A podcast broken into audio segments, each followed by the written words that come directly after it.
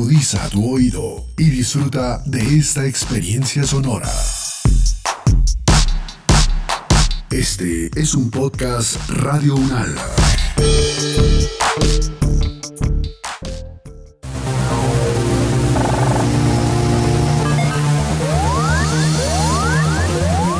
Siete días en el mundo. Estamos en el análisis UNAL, siete días en el mundo, una selección de las noticias que nos deja la semana del 23 al 29 de mayo del 2021. Iniciamos. Los conflictos, las relaciones entre los países, las elecciones presidenciales, regionales y legislativas, la conformación geopolítica del mundo, en un recorrido por los hechos más importantes de los últimos siete días. Siete días en el mundo. Irak ha perdido 150 mil millones de dólares por la corrupción desde la invasión de Estados Unidos en el 2003. Esto fue lo que dijo el presidente de Irak, Baram Salih, quien expresó además que el país se encuentra sumido desde la invasión y en una crisis política y económica permanente, agravada de un tiempo a esta parte por la caída de los precios del petróleo y la pandemia del coronavirus. ¿Por qué se culpa a Estados Unidos de la crisis? Le preguntamos a Pablo Hueve, profesor de la Universidad de Río Cuarto en la provincia de Córdoba, Argentina. Me parece que este, yo estuve viendo bastantes informaciones cuando ayer se comunicó la producción conmigo y acá las culpas tienen que ser repartidas. La corrupción es un mal endémico en Irak. Es cierto que se ha pronunciado, que se acentuó a partir de la invasión norteamericana porque este, los distintos grupos que antes, para mal o para bien, tenían algún tipo de autoridad estatal. Cuando esa autoridad estatal desaparece, el país queda en manos, que es lo que pasó históricamente también en Afganistán, en manos de señores de la guerra que normalmente tienen vínculos con grupos paramilitares, con grupos narcos, con grupos terroristas. Es decir, esto es un combo, pero la, me, me, da toda la impresión de que la, la denuncia que hace el presidente tiene dos partes.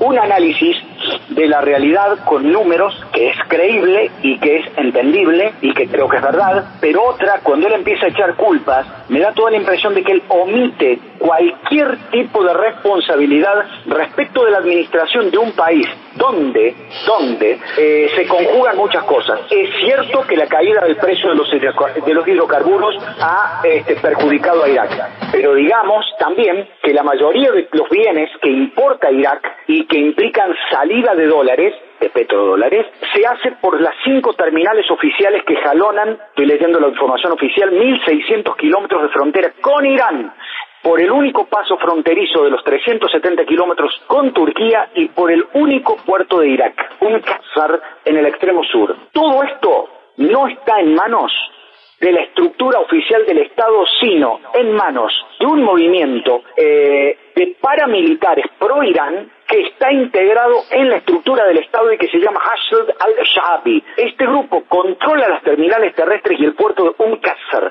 que todos dicen que es el lugar más corrupto de Irak. En todas estas líneas fronterizas, partidos, facciones, colocan aduaneros, inspectores o policías de su cuerda, facilitan el paso de las mercancías siempre y cuando los importadores hayan pagado con anterioridad o bloquean a los que no pasaron por caja. Esto está evidenciando una estructura de corrupción que, si bien es cierto, fue favorecida por la destrucción de las dos estructuras que controlaban el Estado iraquí con la dictadura de Saddam Hussein, me refiero al eh, partido Ba'ath por un lado y a la estructura estatal eh, eh, dominada por los, por los sunitas por el otro, hoy hay una estructura y una estructura que es absolutamente permisiva con la corrupción, ya sea porque forma parte de ella o porque no la pueden controlar. Por último, no nos olvidemos que la organización Transparencia Internacional dice que en los últimos cinco años Irak solamente mejoró cinco puestos, sigue estando en el puesto 168 sobre 180 países. Repito nuevamente por tercera vez, no me cabe duda de que estar ocupado por una potencia y una potencia que no se caracteriza precisamente por la transparencia en su accionar ha potenciado las cosas. Seguramente que sí,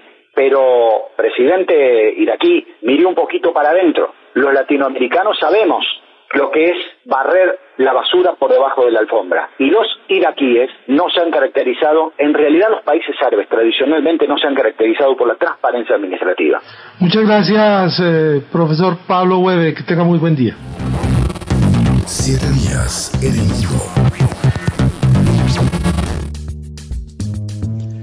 Guillermo Lazo se posesionó este lunes como presidente de Ecuador. ¿Cuál es el panorama político al cual llega este nuevo presidente? Nos relata la situación Mauricio Jaramillo, internacionalista, magíster en geopolítica y profesor de Relaciones Internacionales de la Universidad del Rosario.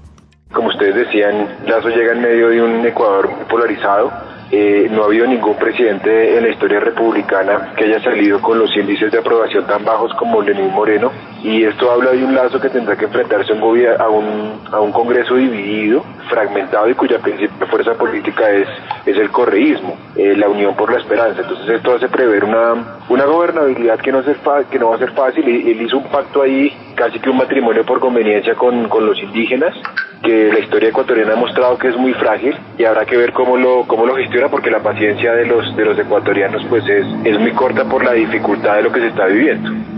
Yo la verdad creo que, como ha pasado en otras partes del mundo, Ecuador debe estar muy pendiente de lo que está viviendo Colombia eh, Ecuador creo que entendió lo que pasó en el 2019. Nos tenemos que acordar que a Lenín Moreno casi lo tumban precisamente por, por el desmonte de una serie de subsidios a la gasolina. Creo que también vieron lo que pasó en Chile. Entonces no creo que vayan a ser tan, tan torpes de, imponer una reforma a las malas, a las patadas, cuando obviamente lo que se necesita son consensos. Lo bueno del Lazo o la ventaja que él tiene es que no hay grandes expectativas. Eh, la situación es tan precaria y, y Lenín Moreno salió tan mal que de él no se espera que haga grandes proezas. Entonces eso es algo que está a su favor y creo que hay una conciencia en los ecuatorianos respecto a la necesidad, como en Colombia, de que hay que hacer una reforma fiscal. Igual que en Colombia, el, el, problema está en las formas. Si Lazo es capaz de construir un discurso de unidad, de negociar con los indígenas, con los partidos tradicionales y en alguna medida con de pronto algunos sectores del correísmo, me parece que puede, puede adelantar la reforma. Eh, no va a ser fácil de todos modos, él ya anunció unas privatizaciones que cayeron muy mal en los indígenas, pero por lo menos tienen las lecciones de Colombia y de Chile. Eh, siendo Chile me parece a mí un caso exitoso y siendo Colombia un caso de, de un rotundo fracaso. Profesor Mauricio Jaramillo, muchas gracias por estar comunicado con el análisis UNAL. Saber para interpretar. Claudia López ofreció disculpas a los jóvenes y a la ciudadanía. La alcaldesa de Bogotá, Claudia López, se refirió esta semana a la crisis de orden público y de salud que vive la ciudad. La alcaldesa dijo que se documentarán todas las violaciones a los derechos humanos ocurridas en el marco de las actuales manifestaciones para garantizar la no repetición. Además dijo que la pandemia no se ha acabado y confirmó que se van a activar todos los sectores económicos, pues todos necesitamos volver a trabajar, dijo. Analizamos las declaraciones de la alcaldesa con Juan Carlos Flores, historiador, exconcejal de Bogotá y experto en gestión urbana.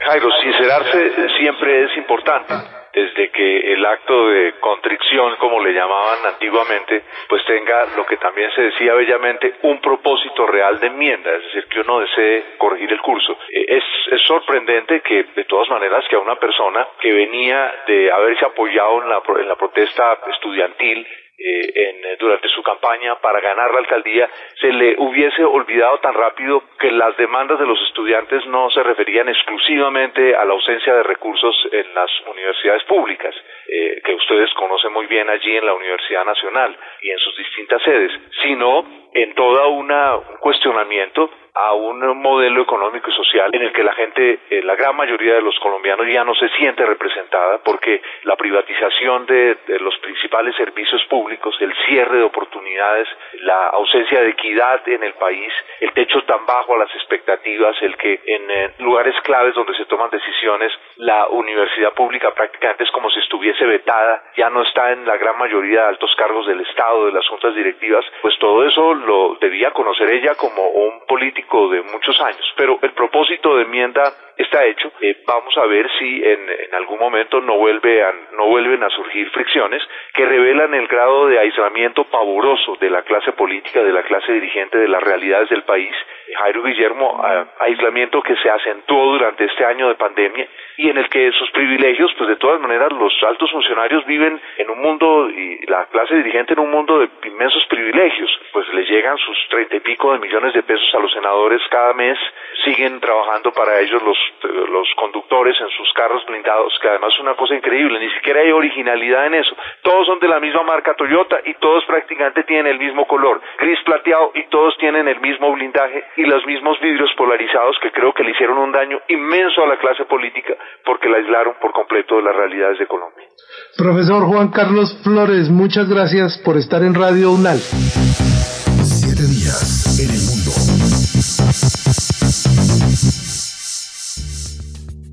La OTAN calificó de inaceptable para la aviación la detención de un vuelo civil. La OTAN denunció el pasado miércoles el secuestro del vuelo de Rineir que fue desviado a Minsk asegurando que se puso en riesgo la vida de los pasajeros. Además, indicó la posterior detención del disidente Román Protasevich, quien viajaba en el vuelo, a lo cual se refirió como una afrenta. ¿Qué significa la consideración de secuestro estatal? Le preguntamos a Ildiko Segedi Masak, abogada, doctora en Sociología Jurídica Instituciones Políticas, profesora e investigadora de la Facultad de Ciencias Jurídicas de la Universidad Javeriana.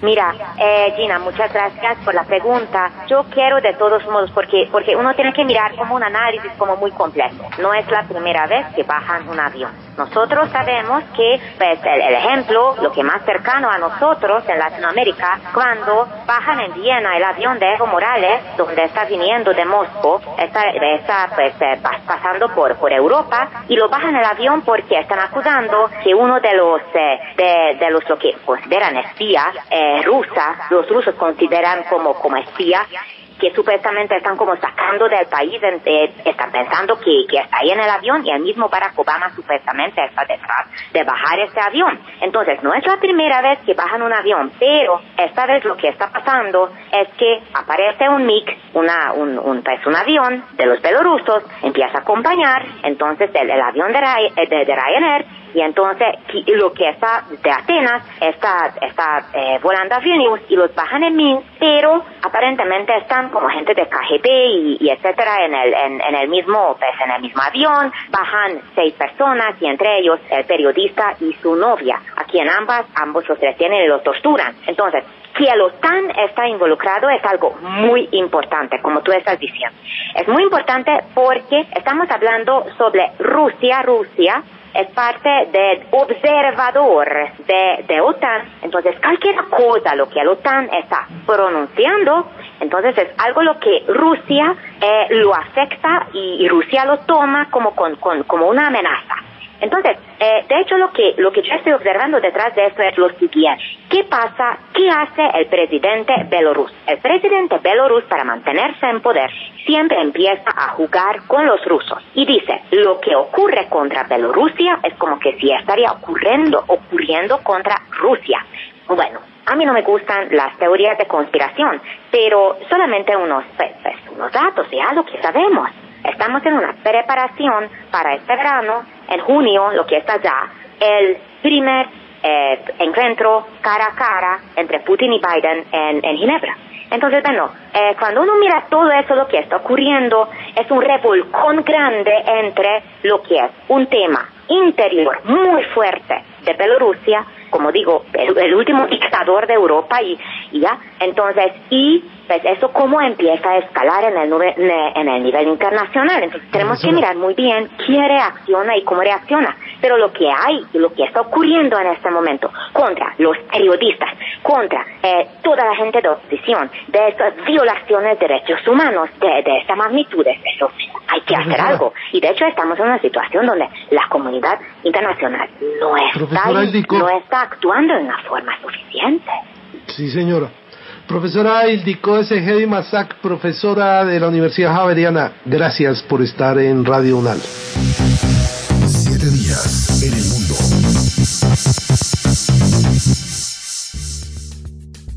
Desde Ruanda, Macron reconoció la responsabilidad de Francia en el genocidio ocurrido en 1994. El presidente aseguró que Francia debe reconocer el sufrimiento que infligió a Ruanda al hacer que el silencio prevaleciera sobre el examen de la verdad de lo ocurrido. Analizamos las declaraciones del presidente Macron y la historia de Ruanda con Leonardo Agudelo, historiador de la Universidad Nacional de Colombia y profesor universitario. Bueno, digamos, eh, trabajos independientes de ONG califican al genocidio ruandés como algo de inspiración francesa, fundamentalmente. Sí, pues ya es muy conocido la enorme riqueza que tiene en minerales de alta tecnología. Eh, Ruanda, digamos, como el coltán, pues que está inmerso en el corazón de los microprocesadores. En un momento, por ejemplo, donde tenemos una escasez mundial de microprocesadores, pues debido a la, al tema de la pandemia y a la virtualización de las comunicaciones, y también hay hay, hay, pues una, una demanda muy alta de procesadores en el sector pues no solo informático, telecomunicaciones, sino en el sector automotriz fundamentalmente y todo eso pues apunta a uno de los metales más importantes, al coltán, digámoslo. Y también pues al cobalto. El cobalto es muy importante y, en ese pues eh, Ruanda tiene una enorme riqueza en el nuevo desarrollo que está tomando la industria automotriz, pues la electromovilidad, los autos inteligentes. Entonces pues apunta a dos elementos muy importantes que tienen su centro de producción pues más grande, digamos, en, en la región de los grandes lagos en África. Entonces, eso ha hecho pues que el gobierno francés tenga que tomarse más en serio las reclamaciones de Paul Kagame, pues el presidente, el presidente de Ruanda, que fue, pues llegó a la presidencia prácticamente porque fue el que dirigió el ejército eh, que liberó a Ruanda en el 94, pues del genocidio pues tan grande que se estaba presentando en el país. No sin que esto tampoco pues sea una labor tan épica, también hubo lados en el Frente Patriótico Liberación Francés, dirigido por Kagame, un hombre pues que se había hecho política y militarmente en Uganda, en su refugio en Uganda, pero preparado por los norteamericanos, digamos. Entonces un presidente que ha adquirido un gran protagonismo en la región de los Grandes Lagos ante de alguna manera el caos pues de la República Democrática del Congo, su vecino. Entonces se ha vuelto un factor de estabilidad en toda la región. Entonces los, franceses tuvieron que cambiar su agenda pues respecto al gobierno de Kagame, Kigali, en Ruanda y acceder de alguna manera pues esa gran petición de que se conozca eh, se quiso ver durante muchos años eh, el crimen el genocidio como un tema típicamente ruandés y realmente los grandes arquitectos del genocidio tuvieron que ver con las antiguas autoridades coloniales eh, francesas y belgas en la región pues del, del África meridional. Profesor Leonardo Agudelo, muchas gracias por acompañarnos en las emisoras de su universidad. Días en el mundo.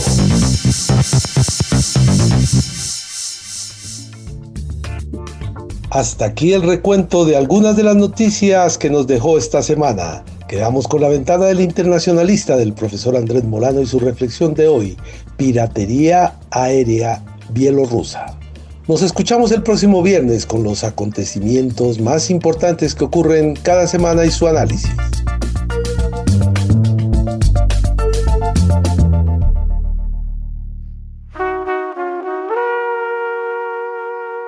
Esta es la ventana del internacionalista, un lugar para mirar lo que pasa en el mundo y ver el mundo pasar. Entre las décadas de 1960 y 1990, al fragor de lo que el profesor David Rappaport llamó la tercera ola del terrorismo global, el secuestro de aeronaves se convirtió en una de las tácticas habituales y más recurrentes de diversos grupos terroristas alrededor del mundo.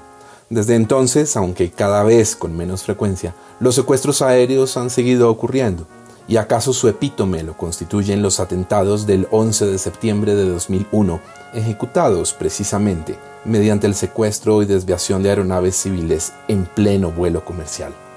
Tampoco Colombia ha sido ajena a incidentes de esta naturaleza. El 29 de mayo de 1967, mientras cubría la ruta Barranquilla-Bogotá, un terrorista hizo explotar una bomba en el baño trasero de un avión de Aerocóndor. Por una de esas coincidencias caprichosas de la historia, Diez semanas más tarde, la misma aeronave cayó en manos de un grupo subversivo que acabó desviándola a Cuba. En 1999, el ELN secuestró un avión de Avianca con 35 pasajeros a bordo y el 20 de febrero de 2002, las FARC hicieron lo suyo, desviando a uno de Aires con el propósito de secuestrar al senador Jorge Eduardo Hechem Turbay, un episodio que acabó de sepultar la languideciente negociación de San Vicente del Caguán. En la memoria del terrorismo internacional figuran incidentes que, de no haber sido en muchos casos trágicos, parecerían simplemente cinematográficos. Desde el secuestro de un avión israelí por un comando del Frente Popular para la Liberación de Palestina en 1968, que duró 40 días, hasta la operación Entebbe, desplegada por las fuerzas de defensa israelíes para liberar una aeronave francesa desviada por terroristas palestinos a Uganda en 1976. En reacción a estos eventos, se fueron estableciendo prácticas cada vez más rigurosas de control de equipajes y pasajeros, que hoy parecen apenas normales, pero no siempre lo fueron en la historia de la aviación. Y también, y como resultado de iniciativas impulsadas entre otros por los propios pilotos comerciales, ante la OASI, la Organización de la Aviación Civil Internacional, se fueron adoptando varios tratados como el Convenio para la Represión del Apoderamiento Ilícito de Aeronaves en 1970 y el Convenio para la Represión de Actos Ilícitos contra la Seguridad de la Aviación Civil el año siguiente.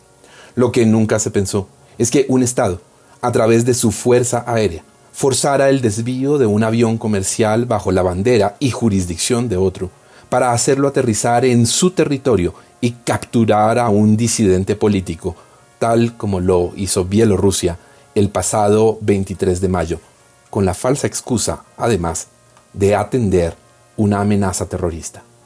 Lo ocurrido no puede ser más grave.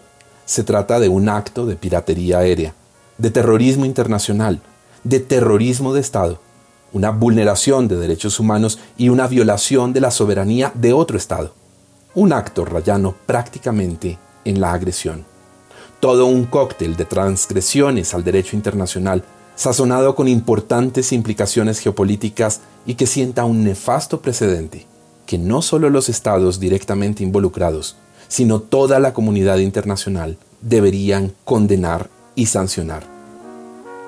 Soy Andrés Molano y esta es La Ventana del Internacionalista, un lugar para mirar lo que pasa en el mundo y ver el mundo pasar.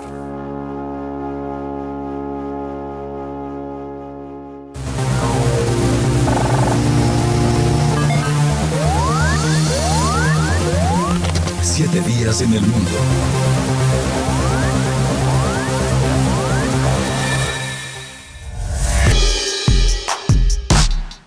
Las opiniones aquí expresadas son de entera responsabilidad de sus autores y solo comprometen a los realizadores de este podcast. No representan necesariamente el pensamiento de Radio Unal ni la posición oficial de la universidad.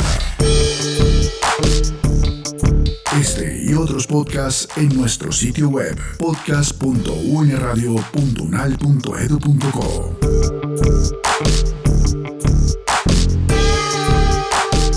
Universidad Nacional de Colombia, proyecto cultural, científico y colectivo de nación.